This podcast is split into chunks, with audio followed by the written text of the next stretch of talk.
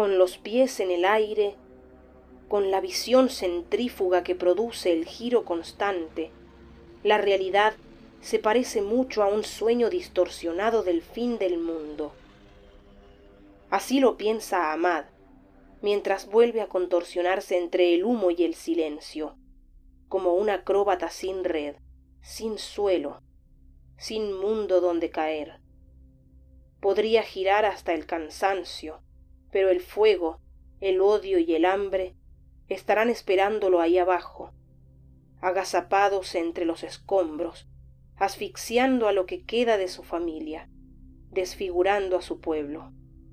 Por eso vuelve a treparse a los vestigios de su mundo, toma carrera, respira hondo, corre sin pensar en el zumbido de los aviones a la distancia y salta.